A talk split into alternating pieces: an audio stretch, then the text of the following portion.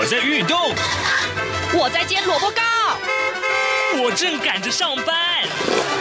哦，我要赶着去上课啦！这个时候，我们都在听夏志平制作主持的《早安台湾》。早安台湾带给你最热门的时事访谈，最感动的人物专访，最直接的民意表达。对，让我们一起收听《早安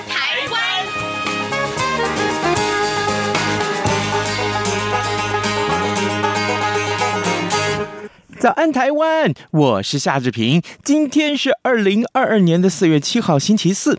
今天呢，刘必荣时间这个单元，我们仍然要为您连线。东吴大学政治系刘碧荣教授，我们请刘老师呢为大家来解说重要的新闻外电。当然了，过去这段时间以来，我们锁定的仍然都是俄乌战争。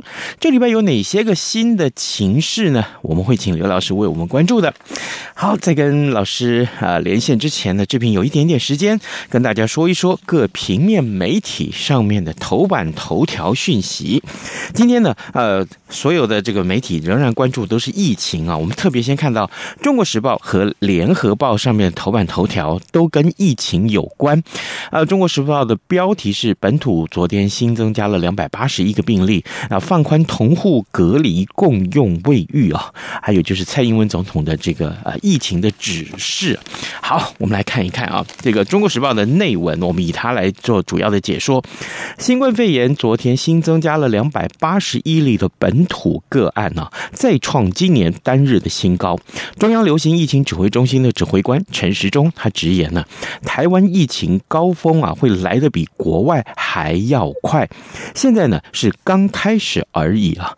嗯，那么为了因应啊这个社区的疫情扩大，呃，疫情指挥中心即日起放宽了这个居家隔离的这个规范呢，可以采一人一室，过去是这一家只要有只能有一个人，那现在是一个人在一个房间里面就可以了。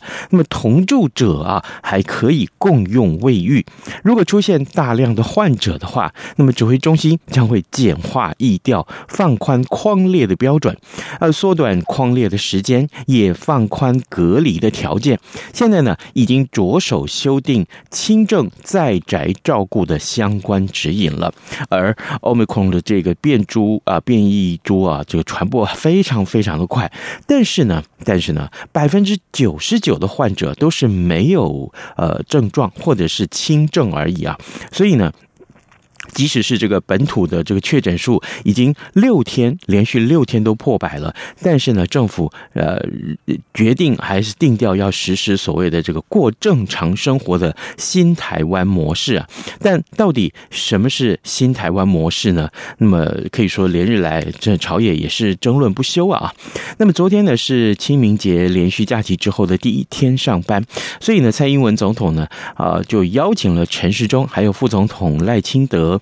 以及呃前副总统啊陈建仁陈建仁，他呢他也是有这个医疗背景的，那么还有包括了行政院长苏贞昌，还有专家咨询小组的召集人张尚淳，另外呢还包括了这个疾管署的这个署长周志浩，以及这个桃园市的市长郑文灿，还有高雄市的市长陈其迈啊等人呢一起召开了所谓的策略啊咨询会议，那么达。成了共识，蔡英文总统呢，在这一场这个会议里面，他特别做了一些指示，这些指示包括了新台湾模式呢，就是啊。呃，就是要这个呃，积积极对于这个呃，这个透过这积极的防疫啊，稳健开放，兼顾呃这个国家经济的这个发展，还有国民正常的生活，呃，要过这个现阶段这个设定的这个目标呢，就是重症求清零，就是重症不不要再有重症啊，不可以有重症，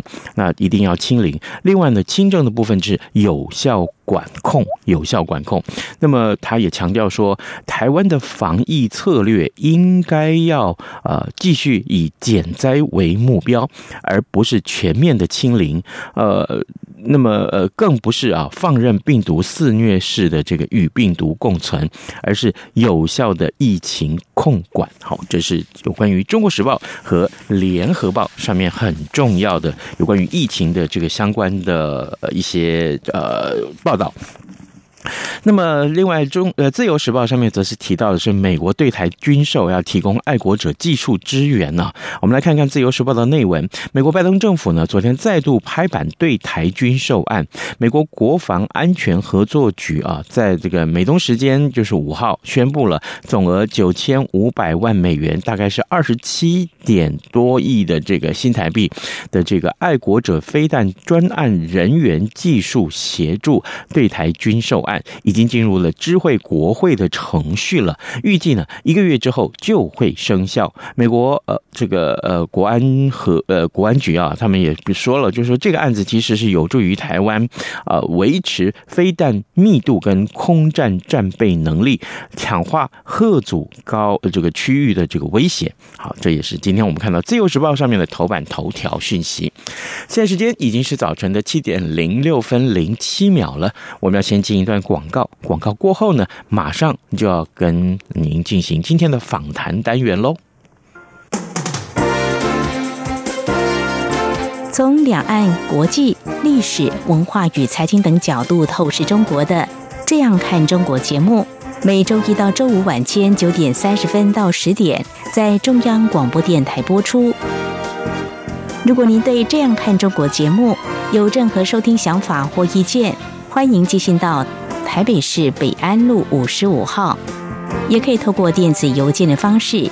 节目有两个信箱：二零二零 at rti 点 org 点 tw，或是二零二零零二零三 news at gmail.com。再次谢谢听众朋友们的收听与支持，请持续锁定。每周一到周五晚间九点三十分到十点播出的《这样看中国》节目。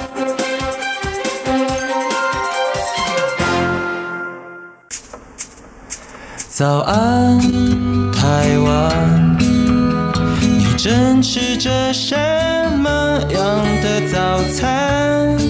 吐司加火腿蛋，后收听中央广播电台。早安，台湾，刘碧荣时间。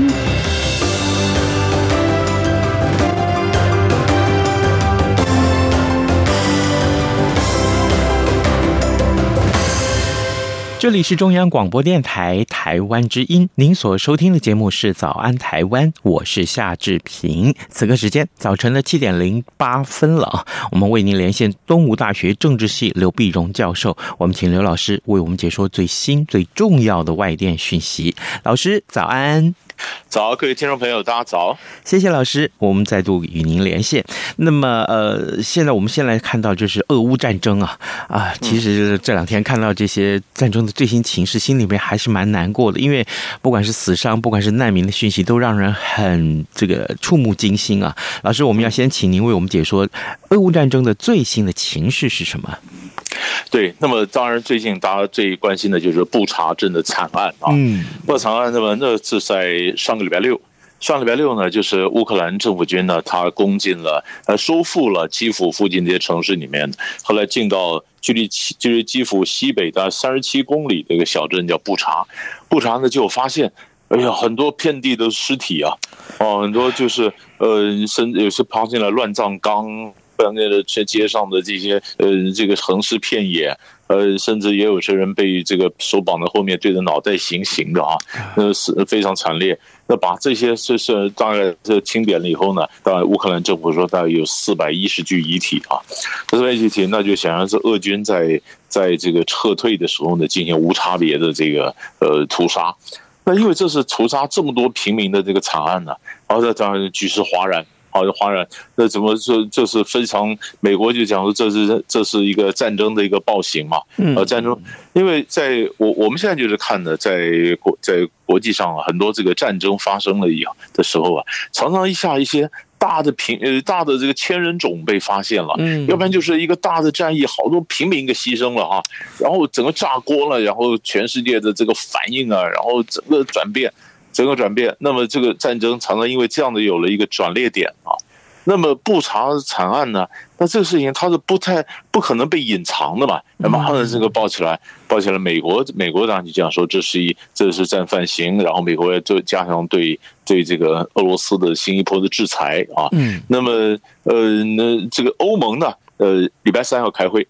啊，欧盟的这欧欧洲执委会的主席范德莱恩呢，就说：“哎，我们今天呃在制裁，加强制裁，包括说要要禁掉这个俄罗斯的这个煤啊进口，甚至呢，欧洲的这个船呃港口啊都不让俄罗斯的呃船舶来呃停靠。嗯啊，那么欧洲很多国家也开始驱逐俄罗斯外交官啊，总有将近一一百七八十个外交官呢在限到五天之内离境。”这过去从来没有过的这样大规模的驱逐外交官的事情啊，那那这个这个事情，那当然俄罗斯方面呢，这那当然是讲说，哎呀，这事情是假新闻啊。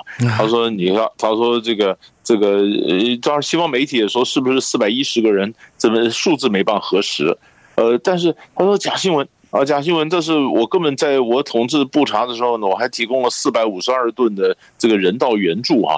啊，那这是亚速营或者你乌克兰极端分子你们杀的，不是我杀的啊！呃，结果本来结果一讲完，就后来马上就被西方媒体打脸，因为卫星卫星的照片照出来，你俄罗斯还没走的时候，街上就很多尸体啊！哦，那怎么说是你走不是你说的尸体，你走以后才被杀的？哦，这当然，现在现在呢就开始，当然双方剑剑拔弩张了，剑拔弩张了。现在就开始，呃，第一个呢就是，呃，怎怎么新的一波制裁？然后呢，你看你你如果要呃呃赶掉这个呃俄罗斯的外交官。俄罗斯当然也说，因为外交上都是互惠的。那你一赶掉我将近一一百七八十个外交官，我也把你们这些西方国家，你赶掉我几个，我可能也赶掉你几个。好，那这这整个的外交的这个对抗的螺旋式的就升高哈。那可是可是这这里面到底到底，然后西方就开始对俄罗斯呃对乌克兰就开始送武器啊，呃不管美国开始欧盟啊，或者说我捷克坦克啦，各种新的的武器就进去了。那乌克兰总统泽伦斯基也讲说，那不行了，那这个这个谈判就停止了啊。那那到底要不要谈啊？那么呃，本来是说呃，乌克兰想谈，俄罗斯不想谈。嗯。后来这事情发生以后，俄罗斯外长拉夫罗夫又讲了，哎呀，是你们西方想要阻挠这个谈判的哈，你们西方想打下去，那变成俄罗斯又想赶快谈。那可是就打了以后，这怎么谈呢？嗯啊，怎么谈？那可是现在武器又进去以后。那更不用谈了嘛，对，那那有武器来了，我现在怎么谈？除非是武器来了，是谈回去谈着更好的条件了，啊。但是就就乌克兰人讲说，在这种情况下，泽伦斯基说谈判的门已经关上了，到底谈不谈啊？到底事情怎么收？新一波的制裁是怎么样？呃，其实这都是我们这呃这个礼拜呢，呃要持续要看的一个重点。是老师，我想继续来请教您。那呃呃这个呃乌克兰在这段时间，其实当然没有想象中的脆弱，它可以支撑了这么久，而且现在是反而呃战事到这个阶段的时候，呃渐渐传出了捷报，有没有可能这场战争到最后会是会是这个呃俄罗斯的入侵行动根本就是？受阻了，又会不会就是完全就是挫败了？有没有可能到这样结果呢？因为那个看俄罗斯的目的是什么了。俄罗斯他从头到尾说，他说他也没有要要兼并乌克兰啊，也没占乌克兰呐，他要的就是乌东嘛啊，呃，他要的是乌东。那乌东这块，那乌东当然这些就已经他已经占了嘛。他就是就说呃，这这乌东，而且乌东有很多重要的矿产啊，呃，重要的资源都在乌东啊。啊，那那那么，所以他把乌东这块再占了，占了以后，当然当然你可以讲说，呃，到底我们就在算呢，如果是谈判，到底谁得了什么，谁失了什么？哈，呃，这一场战争，那当然他的死伤片也就算了，呃，就先不谈了。那可是你看乌克兰呢，他可能按照原来的条件呢。他本来想加入北约，而激怒了俄罗斯。对，那后来他决定中立，他也加入不了北约。是啊，那俄罗斯可能想说：“好吧，我就让你，我不反对你加入欧盟。可是欧盟、乌克兰这样的情况加入欧盟，也对欧盟来讲也是个负担的。欧盟也不见得要那么容易让乌克兰加入欧盟。所以乌克兰没加入北约，没加入欧盟啊，哦，乌克兰回到中立。那那那那这一圈，到底乌克兰得什么？”啊，那俄罗斯呢？俄罗斯在，他也他也重伤，他也重伤，他拿下了乌东，可是呢，你看被国际上这样的这样的孤立，他的经济的这个受到了呃创伤啊，他的怎么样？所以所以在这个战争打下来是每几乎每个人就是你如果就呃地理位置和领土来讲的话，好像哎乌东这块拿呃俄俄罗斯就就就可能控制了，然后他也得到了乌克兰不加入北约的一个承诺，但他付出了非常惨痛的代价。那这个这个到底算？这是这是所以所以很多事情其实可以透过外交或者透过别的方法来解决，不需要透过战争来解决。但现在变得变得大家都很惨的，想想看怎么收场啊？真的应了那句话，这个好像战争里面是没有赢家的。是，而且不管再怎么样，就算你其实就乌克兰这边来讲，就算最后乌克呃呃大家啊帮助乌克兰。那你说这个一将功成万骨枯啊！你成就泽伦斯基好像是个英雄，但是乌克兰的这些老百姓也很可怜呐。那你或要不然普京那边也是啊？普京不是普京到底现在在俄罗斯面前是什么样的态度呢？嗯，他这这这个这个后后俄乌战争，这两个领导人面对他们的国人。那他们是什么样，在国际上又是什么样的态度？其实我觉得还有很多的变数，都很值得来看。好，各位听众，今天早上啊，志平为您连线访问东吴大学政治系刘必荣教授，我们请刘老师为大家啊，第一个啊，先关注就是俄乌战争的最新情势。我们仍然非常痛心啊，发生像布查镇这样的一个呃惨剧啊。好，呃，接下来我们来看到这个呃阿富汗，我们很久没有关注阿富汗问题了。呃，在三月底的时候啊，呃，中国开了一场这个有关于阿富汗的这个邻国外长会议。老师，我想请教您，为什么这个会议是由中国来召开呢？对，因为其实你看，就是中国大陆呢，它跟阿富汗是有有有有邻、有边界的。对，那阿阿富汗的这个瓦罕走廊是直接接到中国大陆的帕米尔高原的。嗯啊。那么，而且中国的一带一路出去，呃，也也也，那么那么也会经过阿富汗。然后呢，更重要的就是，呃，中国大陆跟巴基斯坦的关系很铁。巴基斯坦呢，又是背后支持塔利班的啊。所以过去过去塔利班呢，呃，跟这个喀布尔当局，呃，这个这个在对谈的时候呢，那么其实其实阿富那个巴基斯坦就跟这个呃塔利班讲，没关系啊，你不把我拿下来以后，我后面中国可以支持。在中国大陆呢，当然他讲说是阿富汗的问题，阿富汗人自己管了啊。嗯。但是他的在邻国嘛，他的都是邻国，所以他怎么阿富汗有任何动荡也会影响到中国。所以中国大陆这次开的就第三届了，在阿富汗问题邻国外长会议啊。那我们觉得特别关注的就是呢，他当然你你你邀请的人当然就是塔利班了，但是塔利班后面的支持者巴基斯坦嘛，但是这还是小的中等国家呀。那你更大的国家必须去相关的国家进来，所以这里面也邀呃中国大陆呢，他也邀请了美国和俄罗斯啊，但是很有意思，所以这些这是一个中美俄加啊，中美俄 plus plus，那么在这里面呢，呃，美国那包包括伊朗啊、巴基斯坦啊。按这个中亚各国，呃，都到了安徽屯溪来开这个会议，嗯啊，来开这个会议，开这个会议呢，当然就是就是他那其他的会议也蛮有蛮有这个呃组织的，它下面还有政治、外交、经济、人道、安全、稳定三个工作组，嗯，然后完了以后还提出了屯溪倡议啊，六大领域提出更细化的目标啊，值有值得注意的就是责任到国。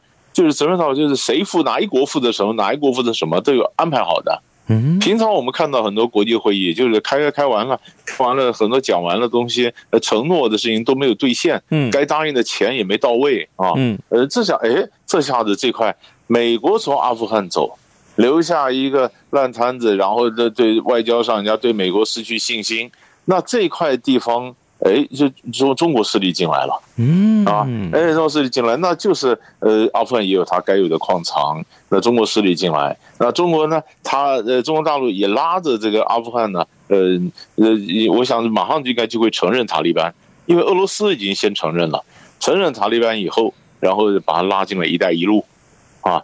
所以，所以，所以，所以，你可以看到，呃，这个整个的南亚到中亚的这个秩序的这个格局啊，那么逐渐的改变，而中国大陆变成这边一个主要的一个玩家。嗯，那这个美国能能够难道就这样子放任这个中国的势力进入塔利班吗？他没有，呃，进进进阿富汗，那跟美国走了。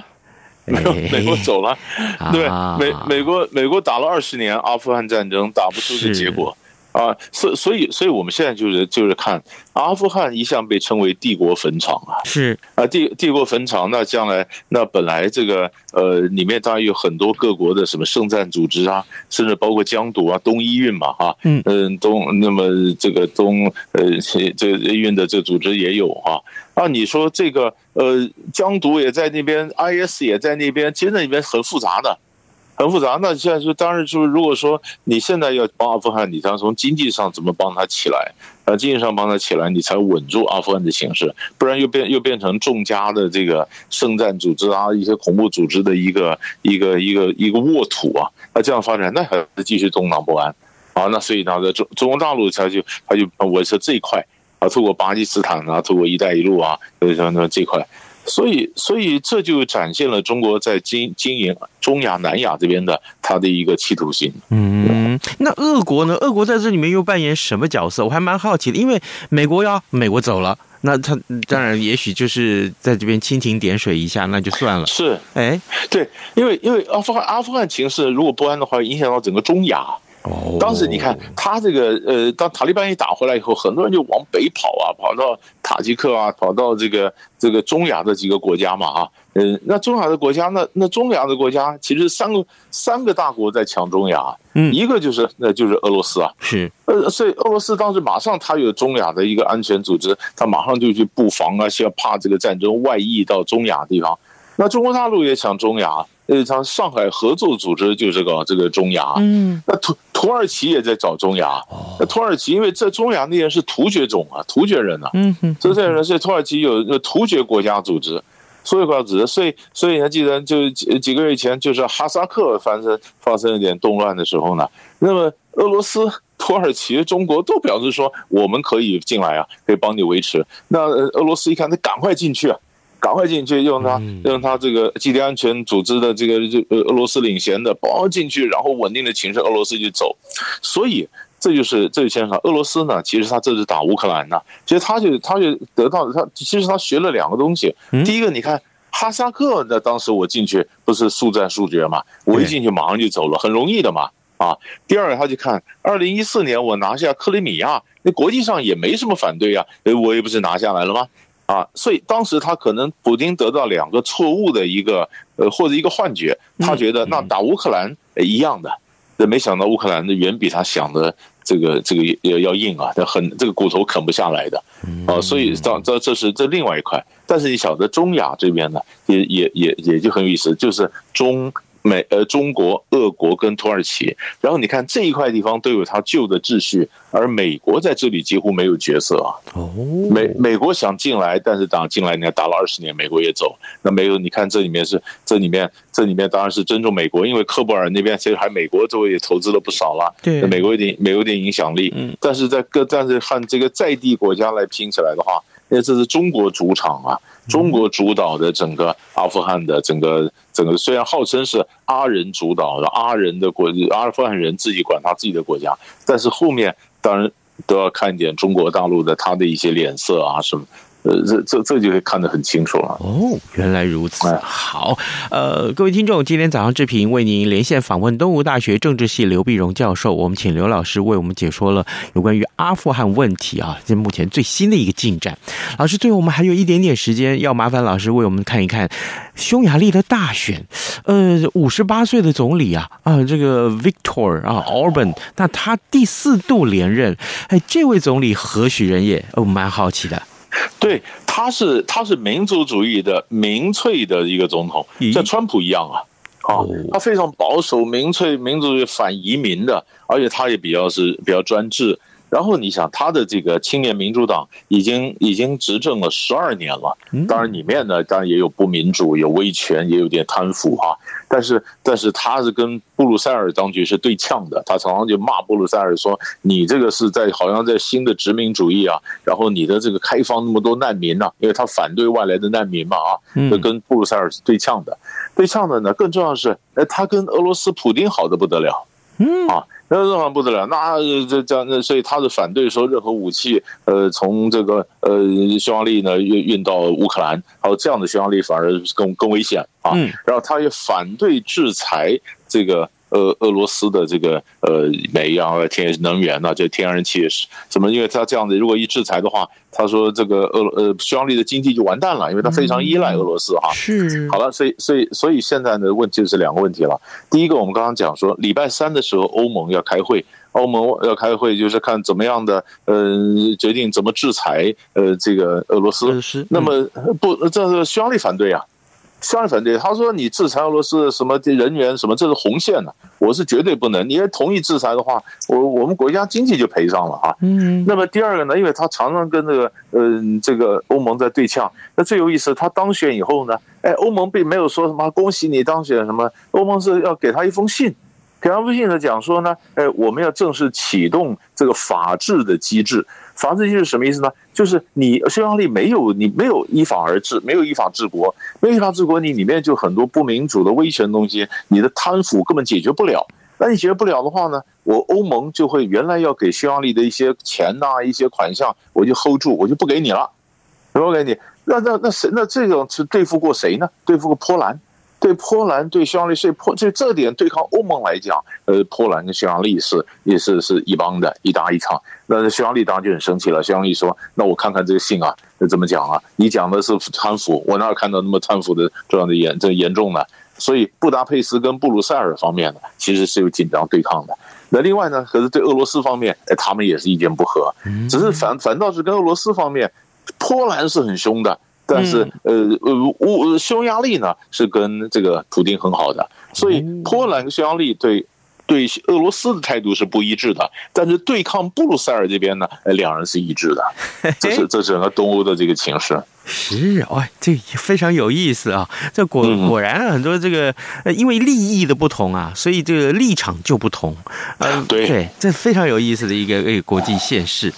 呃，各位听众，今天早上之平为您连线访问东吴大学政治系刘碧荣教授，我们请刘老师分别就俄乌战争的最新情势，还有呢就是阿富汗问题以及匈牙利的大选，我们都做了深入的解析啊。我们也谢谢老师跟我们的连线，老师谢谢您，谢谢，谢谢，谢谢。新冠肺炎疫情来势汹汹，要怎么办？别担心，只要确实的勤洗手，就能有效防范哦。对对对，洗手口诀我都记住了，要内外夹攻大力丸，彻底清洁手掌、手背、指背、指缝，还有大拇指跟手腕。最重要的是，整个过程要搓洗四十到六十秒，才算是有效的洗手哦。RTI 中央广播电台，跟你一起守护健康。早安，台湾，你正吃着什么样的早餐？吐司加火腿蛋，咬一口，然后收听中央广播电台。早安，暴马仔。